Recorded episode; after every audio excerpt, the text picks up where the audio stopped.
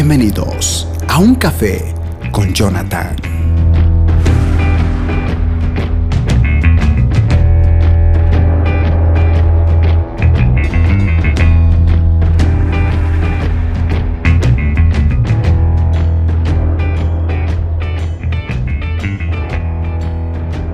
Cordial saludo a todos y bienvenidos. Estamos aquí otra vez en un nuevo mensaje después de bastante tiempo.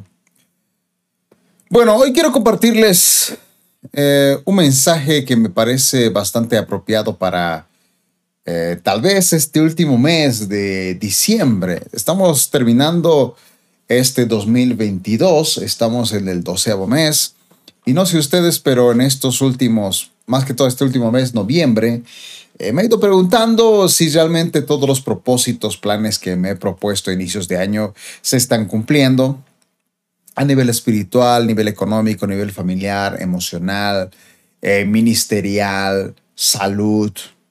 Siempre tenemos, pienso yo, objetivos. Ya sé que los escribamos o no, o simplemente los planifiquemos por mente, algunos que tal vez se nos ocurren a mitad de año, pero es como que siempre tenemos, en cierto modo, esa, eso de planificar nuestros años.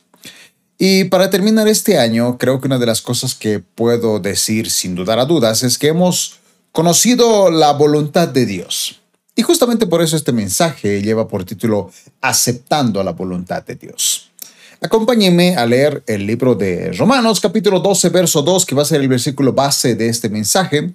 Versículo muy conocido, por cierto. Romanos capítulo 12, verso 2. Eh, Reina Valera dice, no os conforméis a este siglo, sino transformaos por medio de la renovación de vuestro entendimiento, para que comprobéis cuál sea la buena voluntad de Dios, agradable y perfecta. En otra versión, Romanos 12:12, en traducción lenguaje actual, dice lo siguiente. Y no vivan ya como vive todo el mundo. Al contrario, cambien de manera de pensar, de ser, y así podrán saber qué es lo que Dios quiere. Es decir, todo lo que es bueno, agradable y perfecto. Otra versión, Romanos 12.2, palabra de Dios para todos, dice, no vivan según el modelo de este mundo, mejor dejen que Dios transforme su vida con una nueva manera de pensar. Así podrán entender y aceptar lo que Dios quiere para ustedes y también lo que es bueno, perfecto y agradable. Amados, la voluntad de Dios es buena, agradable y perfecta. No tenemos que conformarnos a lo que pasa en este mundo, tenemos que renovar nuestra manera de pensar. Esto ocurre obviamente a través de la palabra de Dios, nuestros tiempos de intimidad con Dios, la oración, el ayuno, etcétera, etcétera, etcétera. Pero la voluntad de Dios es buena, agradable y perfecta. De hecho, esta palabra perfecta en el original griego es la misma palabra teleios que aparece justamente en el versículo donde Jesucristo dijo, eh, trata de ser perfecto, o sed perfectos como vuestro Padre en los cielos es perfecto. En el original esa palabra, su traducción del griego teleios, es alcanzar madurez, estar completo, como alguna vez lo prediqué en algún mensaje. O sea que la palabra de Dios es eh, buena, agradable y perfecta, nos ayuda a madurar. Pero esa es la voluntad de Dios. Y en este mensaje quiero animarte a que tú aceptes esa voluntad de Dios que es buena, agradable y perfecta. La voluntad de Dios es buena, agradable y perfecta, pero puede que para ti no sea tan buena ni tan agradable en ocasiones, ni tan perfecta. Pero igual hay que aceptarla. Así que antes de iniciar quisiera leer algunos versículos, porque hay, muchos, pero hay algunos en particular que me han llamado la atención y que sirven creo como base para este mensaje. ¿Qué dice la Biblia acerca o sobre la voluntad de Dios. Salmos capítulo 103, verso 21. En la NBI dice, alaben al Señor todos sus ejércitos, siervos suyos que cumplen su voluntad.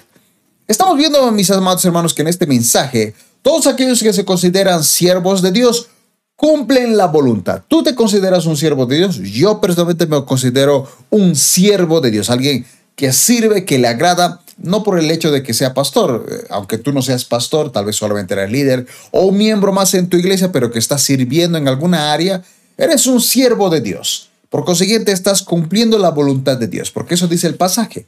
Alaben al Señor todos sus ejércitos, siervos suyos que cumplen su voluntad.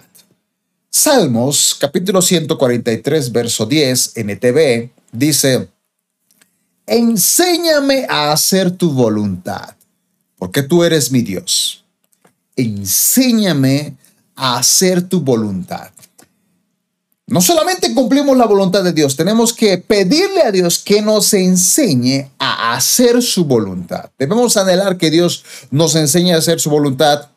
Y curiosamente, insisto, como lo dije hace un momento atrás, eh, no siempre la voluntad de Dios es, es decir, la voluntad de Dios es buena, agradable y perfecta, pero que para nosotros sea buena, agradable y perfecta, quizá no es en ocasiones, pero debemos aceptar esa voluntad. Y que Dios nos enseñe a hacer su voluntad. Que obviamente no siempre, hermanos, es agradable.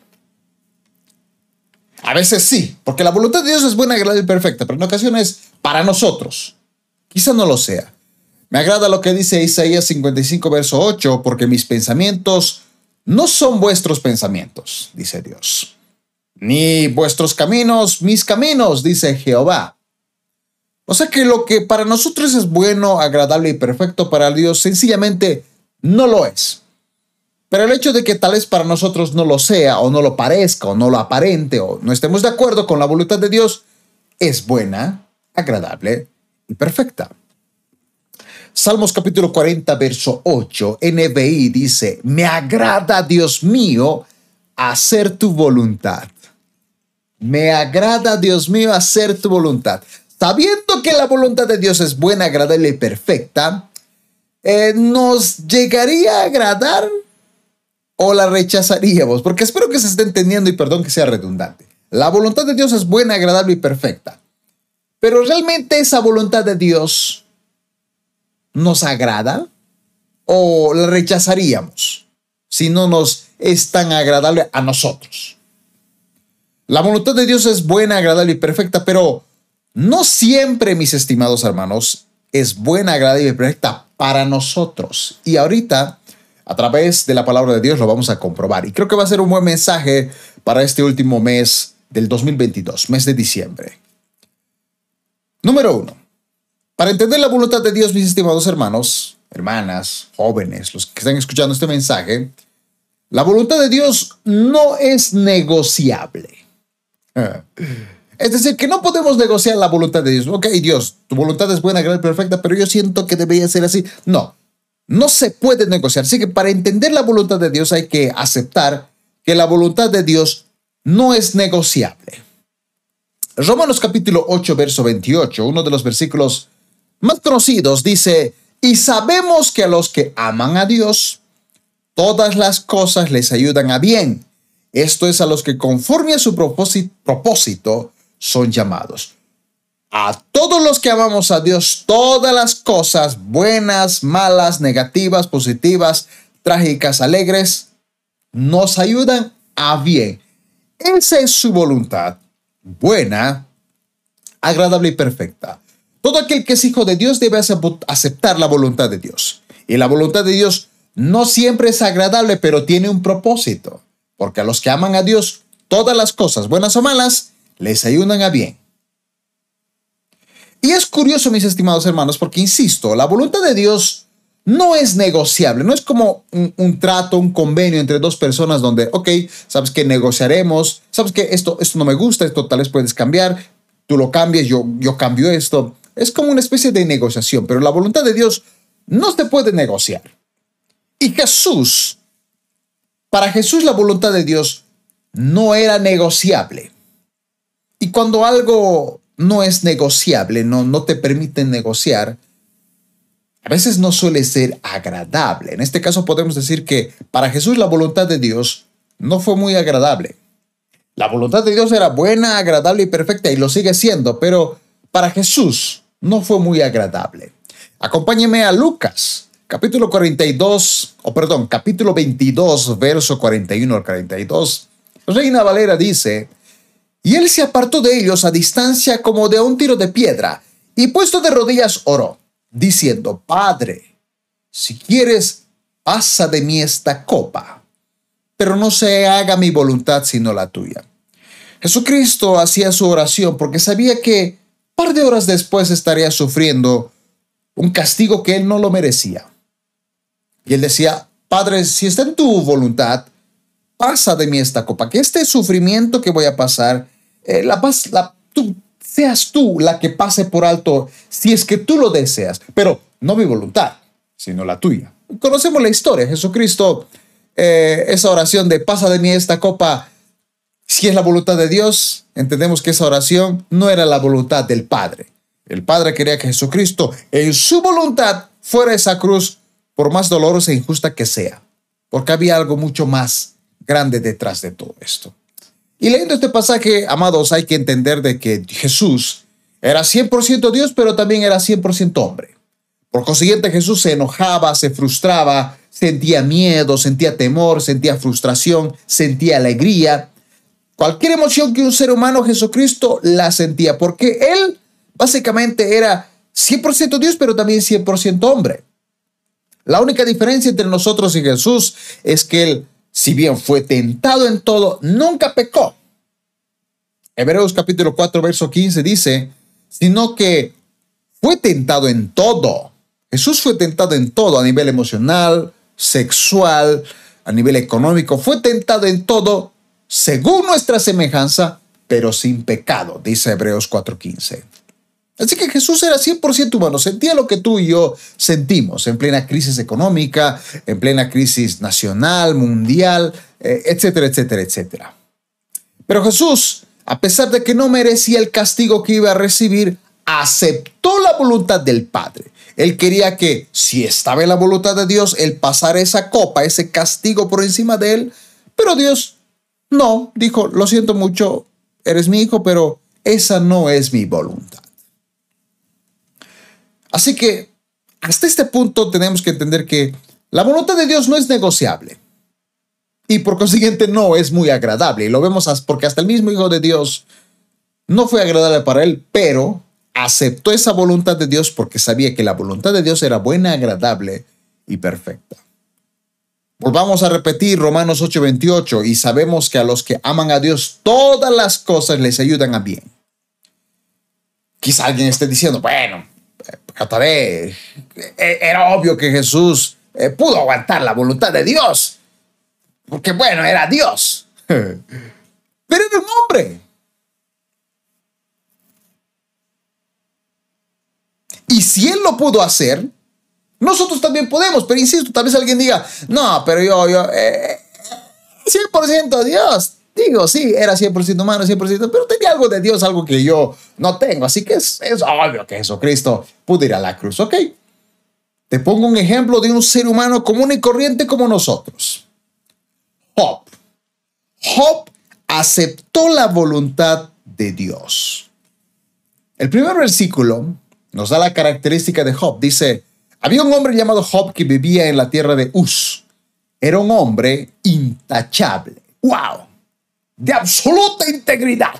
Que tenía temor de Dios y se mantenía apartado del mal. Vaya característica de Job, si acaso lo tiene algún cristiano, porque a mí ya, ya siento que eso está demasiado alto para mí. Job definitivamente era un ejemplo de fidelidad. Pero a pesar de que Job era intachable, íntegro, temeroso de Dios y que no cometía ningún mal, por alguna curiosa razón, en la voluntad y soberanía de Dios, se mete en problemas porque Dios lo permitió. Hay gente que dice, no, es que Satanás tomó el control. Sí, Satanás se apoderó o se aprovechó tal vez de la vulnerabilidad de Job, pero fue con el permiso de Dios, porque Satanás no hace nada sin que Dios se lo permita. Job capítulo 1, verso 8 dice, entonces el Señor preguntó a Satanás, ¿te has fijado en mi siervo Job? Es un hombre, él es el mejor hombre de toda la tierra, un hombre intachable y de absoluta integridad, tiene temor de Dios y se mantiene apartado del mal. O sea, Versículos antes dice que hay una corte celestial donde se presentan todos los ángeles, está Dios presente, y Don Satter de los cachos de los cuadritos también se hace presente ahí. Y este desgraciado venía de observar toda la tierra. Vio a Job, y no solamente Job, vio muchas, vio muchas cosas. Pero la cosa es que se presenta ante Dios, y es Dios. O sea, no es que Satanás vino y dijo, ok, Señor, eh, hay, hay, un tal Job, pero yo quisiera probar que él no es fiel. No, no, no, no, no, no. Él simplemente se presentó y Dios habló. Le dijo, Don Sata, oye, Satuco, ¿te has fijado en mi siervo Job? Lo mencionó. ¿Por qué Dios se atrevió a mencionar a Job? Yo, si hubiese sido Dios, me hubiera eh, cerrado el pico. no hubiese mencionado al hombre intachable, pero lo mencionó. Esa fue la voluntad de Dios. Debido a esto, Don Sata, el Satuco, decide demostrar que Job, ya, que Dios lo mencionaste, ah, interesante que lo has mencionado, Señor, te comento que el tal Job te sirve, tú lo has prosperado y justamente por eso te sirve, por eso te adora, por, por eso te es fiel Dios, porque como tú le has dado prosperidad, pues tiene sentido, pero ¿qué tal si le quitas? A ver, a ver, si, es intachable te va a seguir alabando y adorando. Satanás nunca hubiese mencionado a Job, ni hubiese eh, permitido que Job pasara por tormentos si Dios no se lo hubiera permitido. En la voluntad de Dios, Job debía pasar esa prueba. No es que Job era malo ni está apartado. No, no, no, no, no. Job era intachable, perfecto de pies a cabeza, hombre de Dios, temeroso. Pero la voluntad de Dios debía pasar por una prueba tormentosa. Ojo aquí.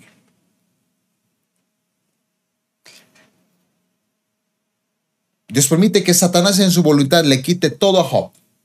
Él perdió propiedades e hijos en un solo día.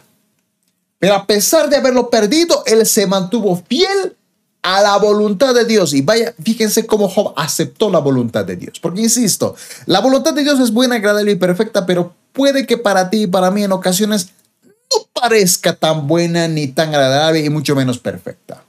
Pero fíjate el actuar de Job. Después de perderlo todo, Imagínate tú perder tus propiedades y tus hijos en un solo día.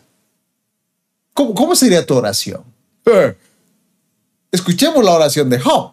Job capítulo 1, verso 21 al 22 dice, y dijo, desnudo salí del vientre de mi madre y desnudo estaré cuando me vaya.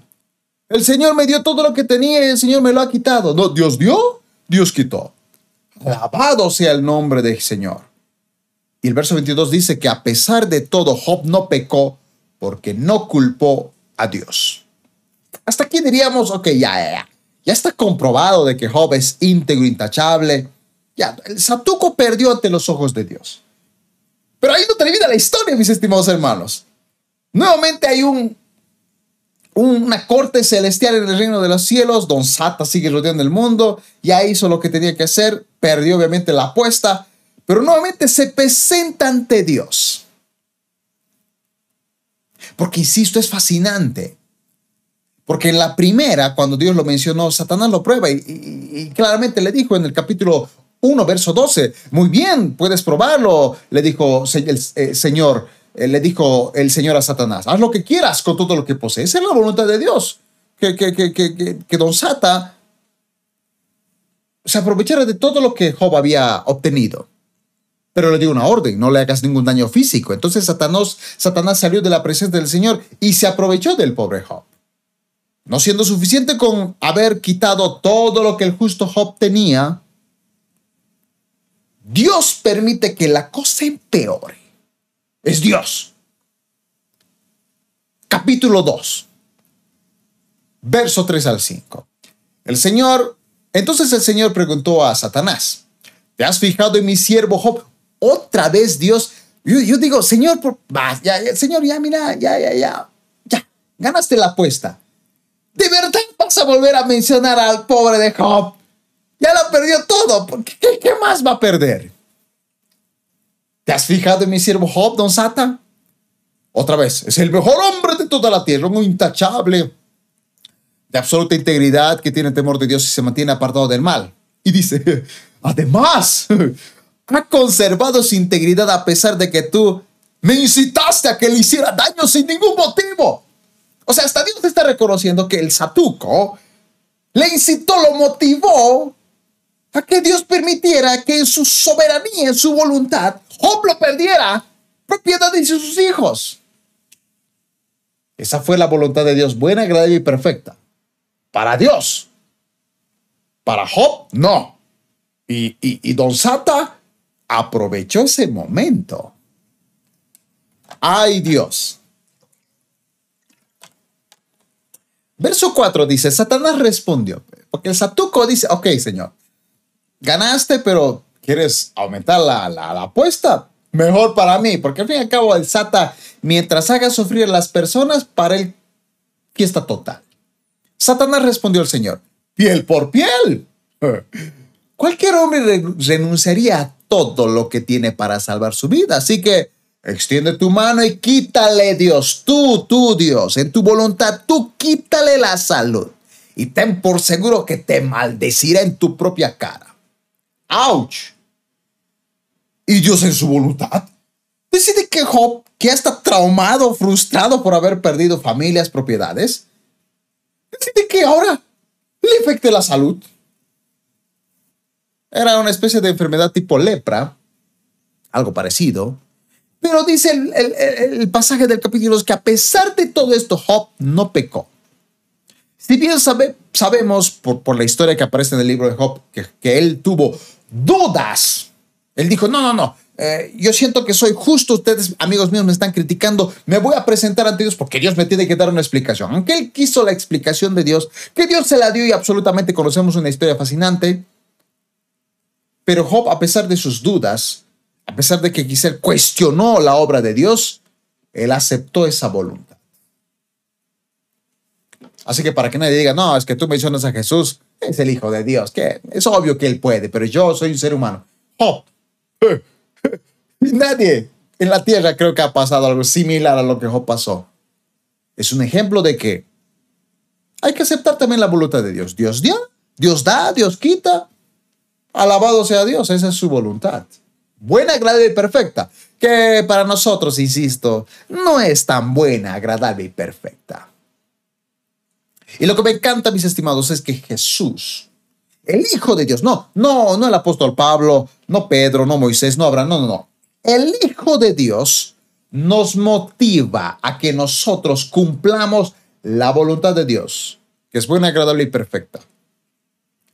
En el famoso eh, Padre Nuestro, en el modelo de oración que dio Jesucristo a sus discípulos, en el versículo 10 de Mateo 6, él dijo, venga tu reino, hágase tu voluntad como en el cielo, así también en la tierra. O sea que todo lo que es la voluntad de Dios en el cielo, tenemos que pedir que se haga aquí en la tierra. Esa voluntad que es buena, agradable y perfecta, pero que para nosotros no es tan buena, ni tan agradable, ni tan perfecta, porque estoy seguro que para Jesús en el Getsemaní no lo fue, ni mucho menos para Job. En las dos cosas que fue Dios quien lo metió en el lío, porque esa era su voluntad. Así que aclaremos una vez por todas. La voluntad de Dios es buena, agradable y perfecta, y que nos guste o no, son dos puntos apartes, pero debemos aceptarla pues es un bien para nosotros, aunque quizá en un principio no parezca tanto.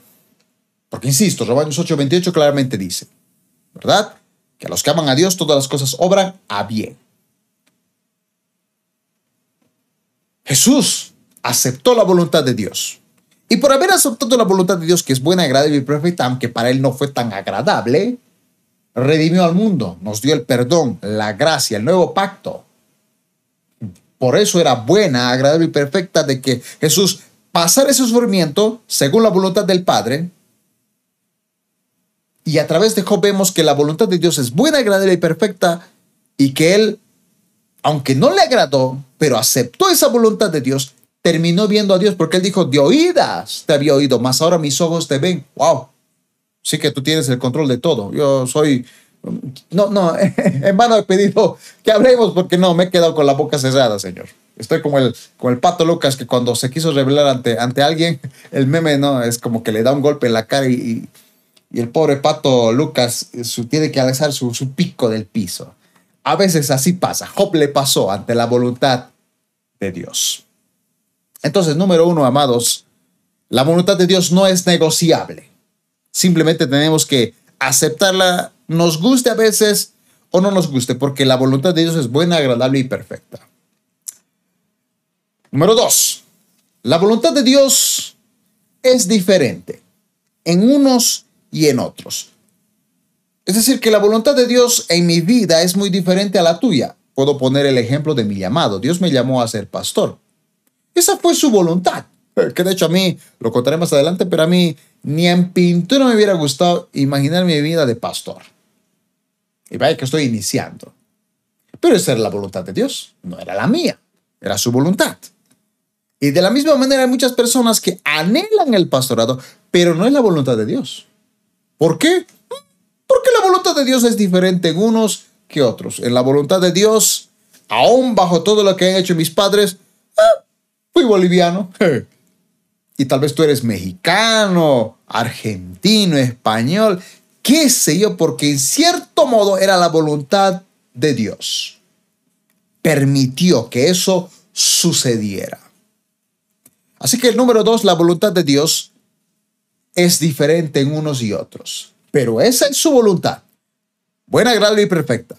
Que para nosotros en ocasiones no es tan buena, agradable y perfecta, pero es su voluntad. Acompáñeme, porque cuando esta historia que ya la conocemos, la historia del copero y el panadero que tuvieron sueños y José se los interpretó para mí, amados, es el ejemplo perfecto de cómo es la voluntad de Dios en la vida de todo creyente. Acompáñeme Génesis capítulo 40, verso 1 al 8. Voy a leer la versión NTV donde dice, pasado un tiempo, el jefe de los coperos y el jefe de los panaderos del faraón ofendieron a su señor, el rey. El faraón se enojó con estos dos funcionarios, el panadero y el copero, y los puso en la cárcel donde, casualmente, se encontraba José en el palacio del capitán de la guardia. Ellos permanecieron en la cárcel durante mucho tiempo, no sé si un año, medio año, pero dice mucho tiempo. Y el capitán de la guardia los asignó a José, quien se ocupaba de ellos. Una noche, ya que habían pasado, que si yo, pongámosle medio año juntos, pero una noche, mientras estaban en la cárcel, el copero y el panadero del faraón tuvieron cada uno un sueño y cada sueño tenía su propio significado. Verso 6. Cuando José los vio la mañana siguiente, los notó a los dos que parecían preocupados, porque realmente el sueño les había dejado frustrados. Así que José nota la preocupación, porque un año con ellos dijo, eh, siempre andan chévere, todo tranquilo, pero algo pasó aquí, su, su rostro es diferente. ¿Qué pasó? Y el verso 7. Pero, ¿por qué se ven tan preocupados hoy? les preguntó. Anoche los dos tuvimos sueños, contestaron ellos, pero nadie puede decirnos lo que significan. La interpretación de sueños es asunto de Dios, respondió José. Vamos, cuéntenme lo que soñaron. Insisto, no cabe duda que esta historia del copero y el panadero es el reflejo de todos los creyentes que estamos en la voluntad de Dios. Quienes aceptan la voluntad de Dios y quienes solo quieren oír lo que quieren.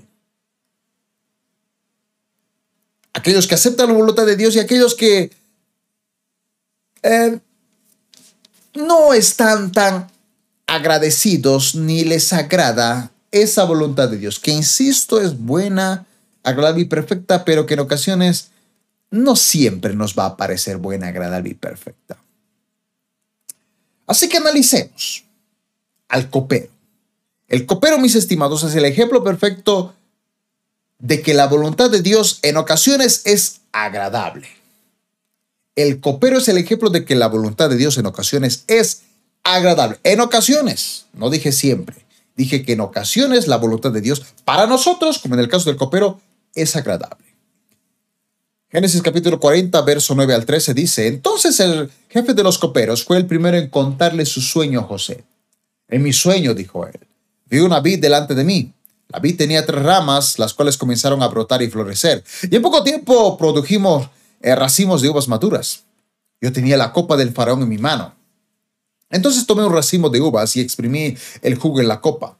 Después pasé la copa en la mano del faraón. El verso 12. El sueño significa lo siguiente, dijo José. Las tres ramas representan tres días. Dentro de tres días el faraón te levantará y te pondrá nuevamente en tu puesto como jefe de los coperos. El copero es el cristiano que recibe la voluntad de Dios, que es buena, agradable y perfecta, y que en ocasiones también nos parece buena, agradable y perfecta, porque en este caso para el copero, la voluntad de Dios es que él en tres días iba a encontrarse, iba a volver a su antiguo puesto e iba a estar tranquilo y no en la cárcel como se encontraba en ese momento. Y insisto de que la voluntad de Dios en ocasiones es agradable y perfecta como para el copero, porque tenemos versículos que respaldan. Hay muchas promesas y bendiciones que Dios da. Dios promete bendición para sus hijos. Y eso es obviamente agradable para cualquiera de nosotros. Pero aún, si bien es agradable a nosotros la voluntad de Dios, puede que a veces nos guste o no nos guste, pero es buena, agradable y perfecta. E insisto, en ocasiones la voluntad de Dios es agradable para nosotros, como lo fue para el copero. Jeremías 29:11, por ejemplo, dice, porque yo sé los pensamientos que tengo acerca de vosotros, dice Jehová, pensamientos de paz y no de mal, para daros el fin que esperáis. Eso es, eso es Esa es la voluntad de Dios. Que nosotros tengamos paz, eh, que, que nos vaya bien y no mal. Eso me encanta. Es parte de la voluntad de Dios. Isaías capítulo 40, verso 31 dice, pero los que esperan en Jehová tendrán nuevas fuerzas, levantarán alas como las águilas, coserán y no se cansarán, caminarán y no se fatigarán. Esa es otra promesa que también es la voluntad de Dios, que los que esperamos en Él con paciencia en tiempos de tempestad, adquirimos fuerzas, levantamos águilas, corremos y no nos cansamos, caminamos, no nos fatigamos. Es una promesa, es parte de la voluntad de Dios. Isaías 43, 2 dice, cuando pases por las aguas, yo estaré contigo. Y si por los ríos no te anegarán, cuando pases por el fuego no te quemarás, ni la llama arderá de ti. Ni la llama arderá en ti. Ah, yo, en todo momento, Él está contigo. Es una promesa de Dios. La vida está, la Biblia, mis estimados, está llena de promesas muy buenas. Pero también hay promesas para tiempos difíciles las cuales no nos gustan, pero son parte de la voluntad de Dios que es buena, agradable y perfecta, pero que en ocasiones para nosotros no es tan buena. Salmo 34, 19. Muchas, hey, muchas, muchas son las aflicciones del pecador. No, muchas son las aflicciones del justo pero de todas ellas las librará Jehová. Sí, de todas las aflicciones nos librará Jehová, pero muchas son las aflicciones del justo. Ay, Pastor JD, eso es del Antiguo Testamento. ¿Ok? Leamos el Nuevo Testamento y en la boca del Hijo de Dios. Juan 16:33 dice, en el mundo tendréis aflicción, pero confiad, yo he vencido. Oh, él ha vencido, sí, pero dice, en el mundo tendréis aflicción. Esto se lo dijo a sus discípulos, a los más cercanos. Les dijo, ustedes son mis seguidores, en este mundo tendréis aflicción. Y vaya que muchos de ellos murieron, y siendo hombres de Dios tremendos. Fíjate, la voluntad de Dios es agradable, pero en ocasiones no es tan agradable. A veces somos como el copero. En la voluntad de Dios hay algo bueno. Pero también estaba el panadero, mis estimados. Y el panadero es el ejemplo perfecto de que la voluntad de Dios a veces no es nada agradable. Génesis 40, verso 16 dice, cuando el jefe de los coperos vio que José había dado una interpretación tan positiva del primer sueño, le dijo José, yo también tuve un sueño. Y le contó un sueño, ¿verdad? Donde él estaba ganando tres canastas y básicamente José da la, la, interpretación de que en tres días él también se iba a presentar ante el faraón, pero la única diferencia es que él iba a morir. Esa era la voluntad de Dios. El panadero es el ejemplo perfecto del cristiano que solo espera lo mejor de Dios, rechazando lo peor, aunque ese peor sea la voluntad de Dios. Porque el versículo 16 lo dice, que el jefe de los panaderos vio que José había dado una interpretación positiva. Dijo, oh, este interpreta, me, gusta su interpretación, muy buena, eh, seguramente para mí también es buena. Pero no, A veces la voluntad de Dios parece buena, en ocasiones es buena para nosotros. Es buena, agradable y perfecta, eso no cabe duda. Pero para nosotros a veces es buena, pero a veces no. Porque para Copero, al menos en ese instante, no fue tan buena esa, esa, esa voluntad de Dios. Así que este es el ejemplo de, de que en ocasiones vamos a ser como el panadero. La voluntad de Dios no va a ser tan agradable. Porque esa noticia estoy seguro que para él fue frustrante.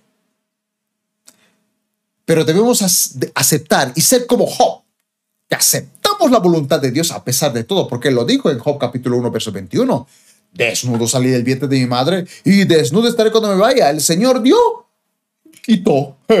Alabado sea el Señor. No es fácil. No estoy aquí presumiendo de que la voluntad de Dios siempre es fácil. Claro que no. Pero es buena, agradable y perfecta, aunque en ocasiones para nosotros no sea así. Por eso insisto que la voluntad de Dios es para adquirir perfección. La voluntad de Dios es para que tú y yo seamos perfectos. Maduros, porque en la palabra perfección en el original teleios es madurez.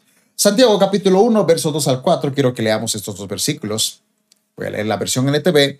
Santiago capítulo 1, versos 2 al 4 dice, amados hermanos, cuando tengan que enfrentar problemas. Hay que reprender al diablo asqueroso porque ha traído problemas y crisis económica. Eso no está en la palabra de Dios, pero ¿cuántos hemos reprendido? Pastor, venga a mi casa, quiero que ore por mi casa porque me está yendo mal. Mi hijo anda rebelde, me han despedido. Pastor, ore, ore, el diablo me está atacando. Esa no es la voluntad de Dios. El 10 es la voluntad del diablo. ¿Qué dice la Biblia? Amados hermanos, cuando tengan que enfrentar problemas, considérenlo como un tiempo para alegrarse mucho. Ah, eso está en la Biblia. Cuando tengamos que enfrentar problemas, lo consideramos como un tiempo para que te alegres. ¡Oh! Me acaban de despedir. ¡Oh! Aleluya, estoy alegre. Está en la Biblia. ¡Oh! Me engañaron. ¡Oh! Soy alegre. Está en la Biblia. Me estoy riendo porque esto está en la palabra de Dios, mis amados hermanos. Cuando tengan que enfrentar problemas, considérenlo como un tiempo para alegrarse mucho. ¿Sabe de quién se alegran los problemas? Uno llora en los problemas. Pero en la voluntad de Dios, dice que cuando estemos en problemas, lo consideremos como un tiempo para alegrarnos muchos. ¿Por qué? Porque el verso 3 dice, porque ustedes saben bien que siempre que se pone a prueba la fe, la constancia tiene la oportunidad para desarrollarse. Así que dejen que crezca esa constancia. Otras versiones dice paciencia. Pues una vez que la constancia, una vez que la paciencia a través de los problemas se ha desarrollado plenamente, serán perfectos, completos y nada les faltará. Perfectos, completos, maduros.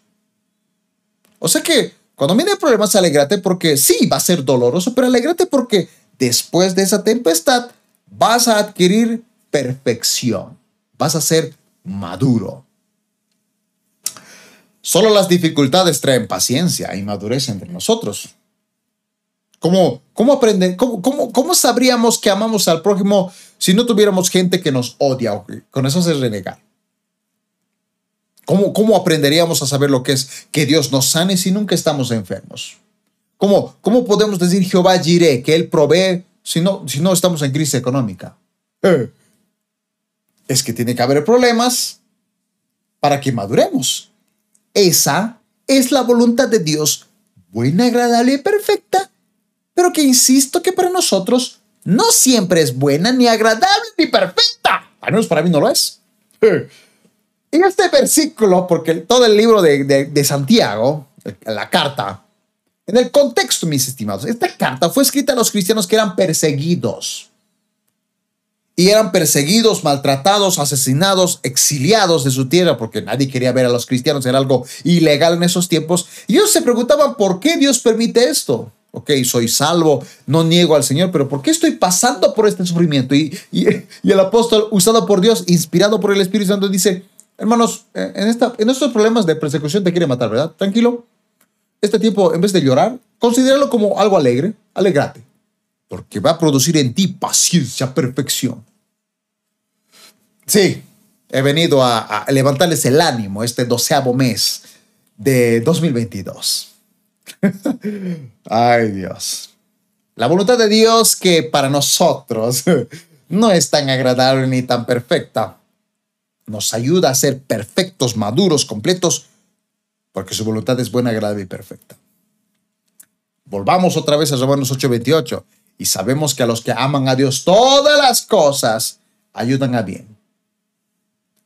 El panadero claramente solamente esperaba una respuesta favorable. No, yo quiero la voluntad de Dios que sea buena. A él le fue bien, para mí también, pero en ocasiones lo que a otro Dios le cumple porque esa es su voluntad, a ti no te la da.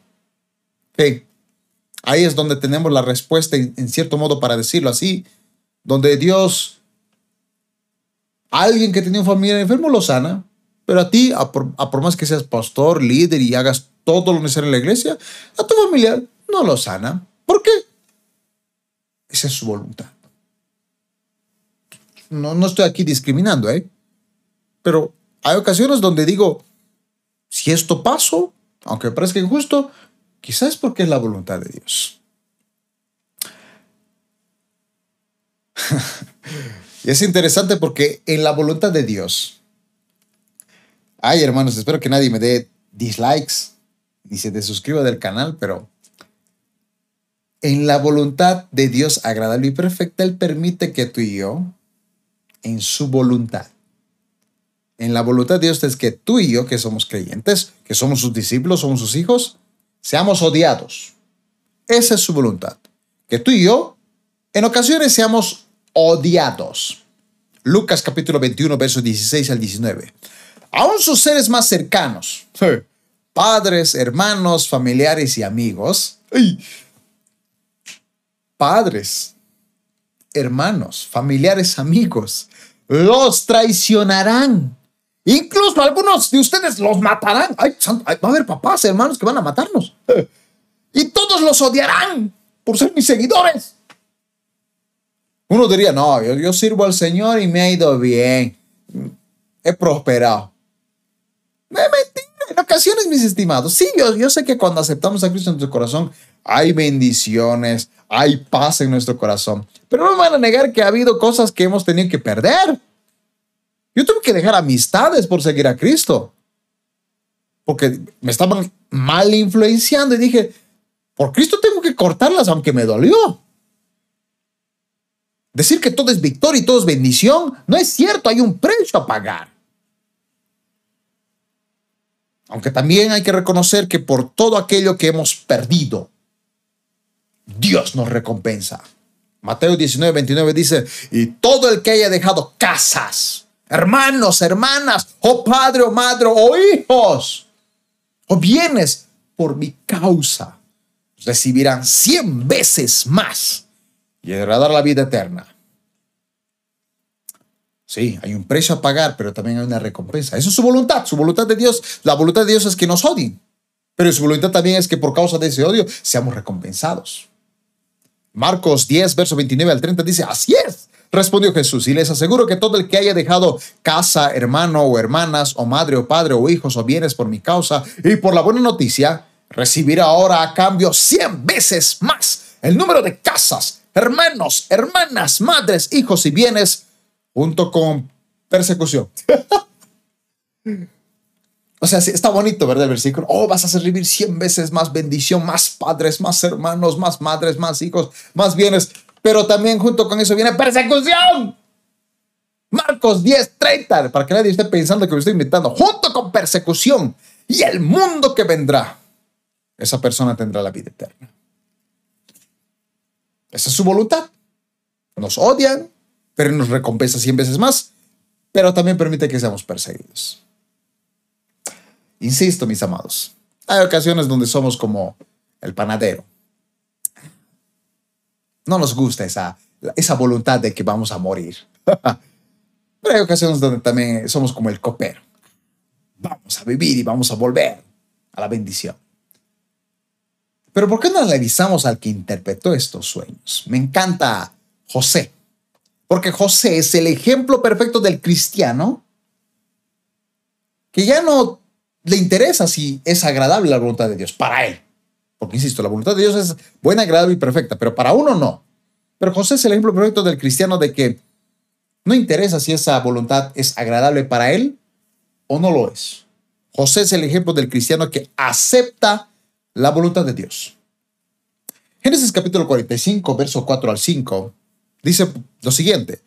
Por favor, acérquense, les dijo. Entonces ellos se acercaron y él volvió a decirles, soy José, su hermano, a quienes ustedes vendieron como esclavo en Egipto. Pero no se inquieten ni se enojen con ustedes mismos por haberme vendido. Fue Dios quien me envió a este lugar para que ustedes, ante ustedes, a fin de preservarles la vida. Santo Dios. José perdona a sus hermanos y en este instante reconoce la voluntad de Dios. Entendió que todo lo que él había vivido, todo ese sufrimiento, traición, engaño que hicieron que llegara a volverse gobernador, era justamente para salvar a sus hermanos. Esa era la voluntad de Dios, para salvarlos de esa hambruna, y no solamente a sus hermanos, estaba salvando a su padre Jacob y por consiguiente a toda la descendencia de Israel. En su voluntad Dios permitió que José fuera un gobernador, pero tuvo que pasar persecución. Ah, esto fue justo en el momento donde se encuentra con sus hermanos y sus hermanos se arrepienten y él revela su identidad.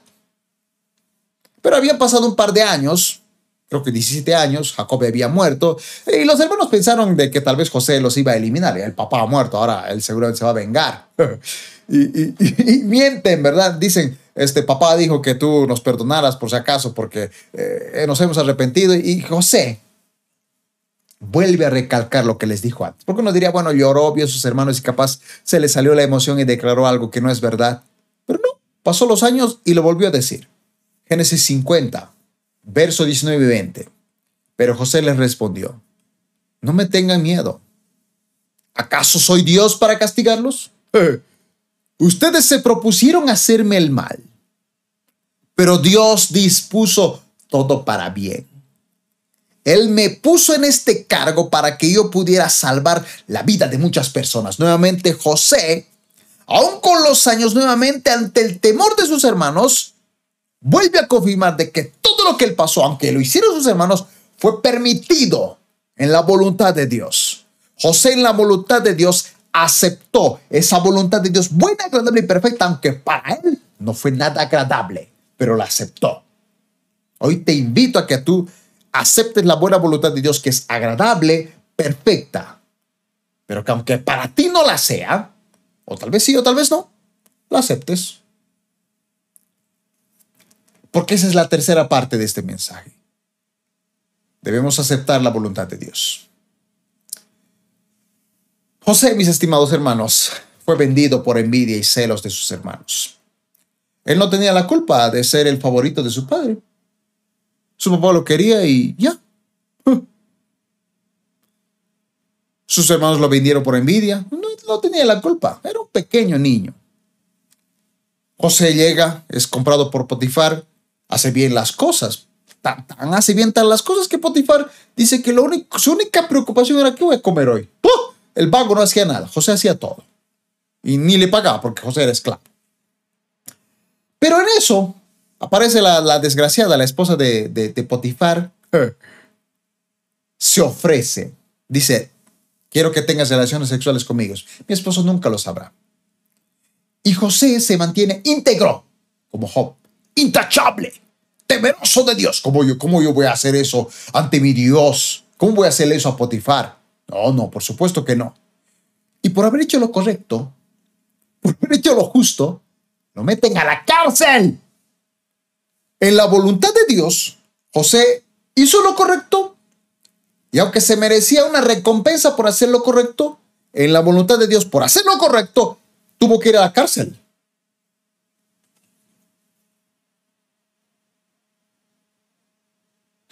Estando en la cárcel, con el, el, capitán de la guardia se lleva bien y el capitán de la guardia confía en él. Allí interpreta los sueños del panadero, del copero.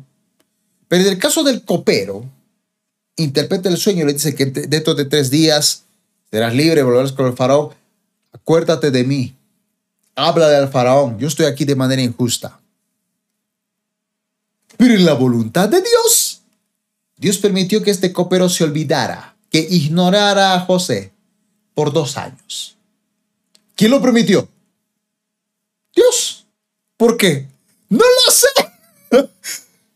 Así es la voluntad de Dios. Buena y perfecta, pero que ocasiones para nosotros no lo es, pero debemos aceptarla. Génesis capítulo 41, verso 1 dice, dos años después, o sea, el, desgraciado del copero se olvidó del tipo que le hizo un favor grande. Dos años. Dos años después, el faraón soñó que estaba de pie en la orilla del río Nilo. Y ahí soñó con las vacas flacas, las vacas gordas, las espigas que se comieron en las otras espigas. Pero habían pasado dos años. Dios permitió que el copero, sea por ignorancia, tal vez porque despreciaba a los hebreos o porque simplemente le valió, le valió un pepino, pero se olvidó. Y Dios permitió ese olvido para que pasaran dos años y en el tiempo que para Dios era el tiempo correcto, se cumpliera lo que Dios le había prometido a José cuando era pequeño.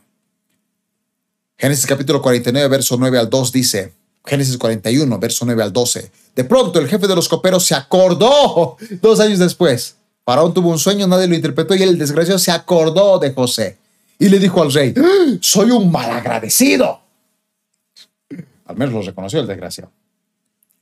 Una vez usted se enojó conmigo y con el jefe de los panaderos y, mandó que nos encerraran en la cárcel al cuidado del capitán de la guardia. Una noche los dos tuvimos un sueño. Allí en la cárcel estaba con nosotros un joven hebreo que ayudaba al capitán de la guardia. Le contamos nuestros sueños y él nos dijo lo que significaban. En la voluntad de Dios, este era el momento agradable para José. El verso 14 del capítulo 41 de Génesis dice, el rey mandó llamar a José y de inmediato lo sacaron de la cárcel. Entonces José se afeitó, se cambió de ropa y se presentó ante el rey. La voluntad para que él gobernara, esa voluntad de Dios. Porque hay versículos donde dicen que los egipcios aborrecían, despreciaban a los hebreos por ser pastores. Pero aún así, Dios en su voluntad permitió que ese sea el momento correcto. Años habían pasado, muchos años, muchas injusticias que Dios permitió, porque esa era su voluntad con José, buena, agradable y perfecta, aunque para José no lo haya sido. Pero llegó el momento donde para José se volvió un momento agradable.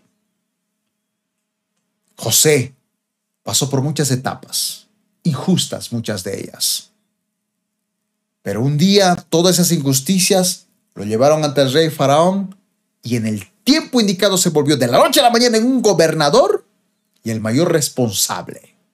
Y Dios cumplió sus sueños de que su familia, padre, hermanos, se arrodillaran ante él, como él lo había visto de pequeño. Conclusión. Mateo 12:50 porque todo aquel que hace la voluntad de mi Padre, que está en los cielos, es mi hermano, hermana y madre.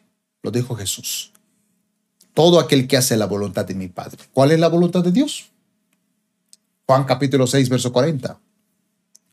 Y esta es la voluntad de Dios. Y esta es la voluntad del que me ha enviado. Que todo aquel que ve al Hijo y cree en Él tenga vida eterna y yo lo resucitaré en el día postrero. Amados, para llevar las personas a los pies de Cristo necesitamos ser procesados en la perfecta voluntad de Dios buena y agradable. Hace poco, el último mensaje que lo hice en noviembre, este mes, de noviembre en este caso, fue la santidad en el desierto. Ese lugar apartado, que no es nada agradable, y esta es la continuación. Pero hay un proceso que Dios permite y tenemos que aceptar esa voluntad. A veces no nos gusta, a veces sí nos gusta, pero esa es la voluntad de Dios, buena, agradable y perfecta. Porque hay preguntas que para mí no tienen respuestas, pero está en su voluntad. Dios algunos sana, otros no. ¿Por qué? Esa es su voluntad. El, salmista Julio Melgar tenía una enfermedad terminal. En el mundo entero oramos, pero en su voluntad, en la voluntad de Dios, no se le dio la sanidad. Varios pastores en plena pandemia murieron.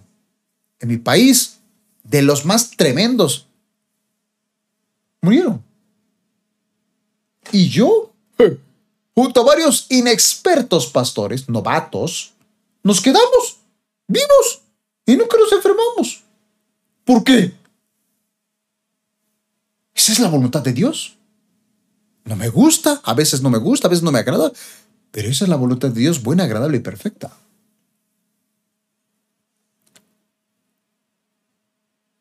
Tengo un amigo, alguna vez lo he comentado, Juby. Él tiene una enfermedad de años. Y él durante muchos años ha servido a Dios, ha gastado dinero en las cosas de Dios. Uno diría, este debería irle bien, pero por alguna curiosa razón, en la voluntad y soberanía de Dios, él tiene una enfermedad que no tiene cura, al menos no, no recibió la sanidad que él esperaba de Dios. Pero hace un par de meses atrás, cuando hablábamos con él, yo hablaba con él y yo decía, Señor, dale una respuesta a algo, porque hasta yo no, no, no sé qué responder. ¿Qué, ¿Qué puede responder alguien que sirve a Dios, que ama a Dios y Dios no le da la sanidad? Es injusto, pero es su voluntad. Pero yo no sabía qué palabra darle hasta que él mismo llegó a una conclusión, algo que, que en ese instante Dios me estaba hablando, pero no sabía cómo decírselo. Pero él llegó a esa conclusión, él me dijo, ¿sabes, JD? Me he dado cuenta Quizá Dios no me sanó. Pero quizá no es que no me haya sanado. Lo que quizá yo no me estoy dando cuenta es que Él está permitiendo que yo siga con vida. Porque muchos doctores ya lo dijeron, es, es, un milagro que tú estés vivo. Así que aunque Él dice, yo no recibí la sanidad, creo que Dios está permitiendo que yo siga vivo. Esa quizá es su voluntad. Amados hermanos, yo hace años creía que era el tiempo de ser pastor, hace muchos años atrás. Hasta tuve propuestas para ser pastor de jóvenes, hasta de una iglesia. Pero para Dios no era el tiempo indicado. Por consiguiente, Él no abrió las puertas. ¿Por qué? Porque no era su voluntad, no era el tiempo. El 2019 llegué a la iglesia donde estoy actualmente. Yo no era líder por votación, a mí no me eligieron. Yo simplemente servía y sin ser elegido, terminé convirtiéndome en el pastor de jóvenes y de adolescentes. ¿Por qué? ¿Mm? Esa es la voluntad de Dios. Hace años no, no era, ahora sí. El año pasado, yo, yo que soy pastor de las asambleas de Dios, el año pasado fui a dar mi examen para pastor principiante. Aclaro porque el llamado de pastor es un llamado irrevocable. Dios es el que llama. Pero en las asambleas de Dios trabajamos con esto de credenciales. No digo que sea malo, así que yo dije, ok, necesito eh, iniciarme como pastor y tenía que dar mi examen para pastor principiante. Curiosamente, ese año, antes del examen, o primero me dijeron que era el examen, luego la entrevista, pero en esta ocasión era primero la entrevista y después el examen. Fui a dar mi entrevista. No me permitieron dar el examen. Me dijeron, lo siento mucho, no estás listo, no eres apto, pero volví al año. Y yo me quedé con las dudas de, ok, bueno, extraño. Pero fíjense, hace poco, hace como, eh, creo que casi un mes, volví a presentarme para dar otra vez mi examen, mi entrevista. Fui, me aceptaron la entrevista y me dejaron dar el examen aprobé y ya soy pastor principiante en las asambleas de Dios. ¿Por qué no el año pasado? Porque este año sí. Yo tengo la respuesta. No lo voy a contar ahora. Sé que será para otro mensaje o otro momento. Pero sé que fue porque esa era la voluntad de Dios. Actualmente en la iglesia donde estoy, estoy a cargo de dos ministerios plenos jóvenes y adolescentes. Hay muchos ministerios que se llaman ministerio de apoyo, hay otros que son ministerios también, pero yo estoy a cargo de dos. El que no, no, no es pastor principiante, el que no tiene credencial, el que no tiene la experiencia que otros tienen. Y me conta. Hay algunos que tienen más experiencia que yo, que estoy convencido que lo haría mejor que yo. Pero en la soberanía y voluntad de Dios, yo fui elegido por Él. Amados, yo les animo a que, que aunque a veces no sea agradable para nosotros, ni buena ni nada perfecta, aceptemos la voluntad de Dios porque es buena, agradable y perfecta.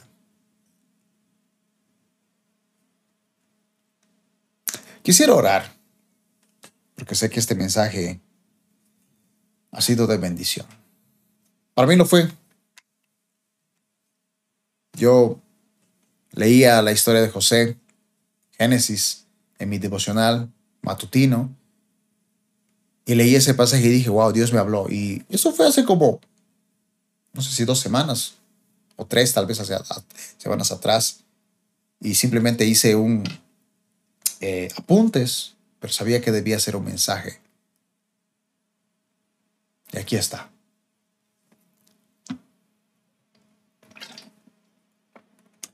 Ahí donde estás, quiero orar por ti. Padre Celestial, te pido por,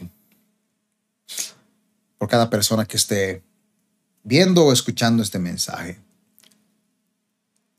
Ayúdalo, Señor, a aceptar tu voluntad. Tu voluntad es buena, agradable y perfecta. Y sé que en ocasiones para que me esté viendo escuchando, en ocasiones es buena. Es agradable, es perfecta, pero en ocasiones no lo parece. Pero eres tú, Señor, detrás de todo eso para algo mayor, porque todas las cosas obran a bien. Yo te pido que tú les ayudes a aceptar tu voluntad y los guías que aunque tal vez estén pasando por tiempos oscuros como José, y van a pasar muchos años de oscuridad, de injusticia, aunque hagan lo correcto, llegará un momento donde ellos se presentarán ante ti en el tiempo indicado, cuando sea tu voluntad, y tú los utilizarás en grande para bendecir ya sean sus ministerios, iglesias, trabajos, familias, conforme a tu voluntad. En el nombre de Jesús. Amén. Y amén. Bendiciones a todos.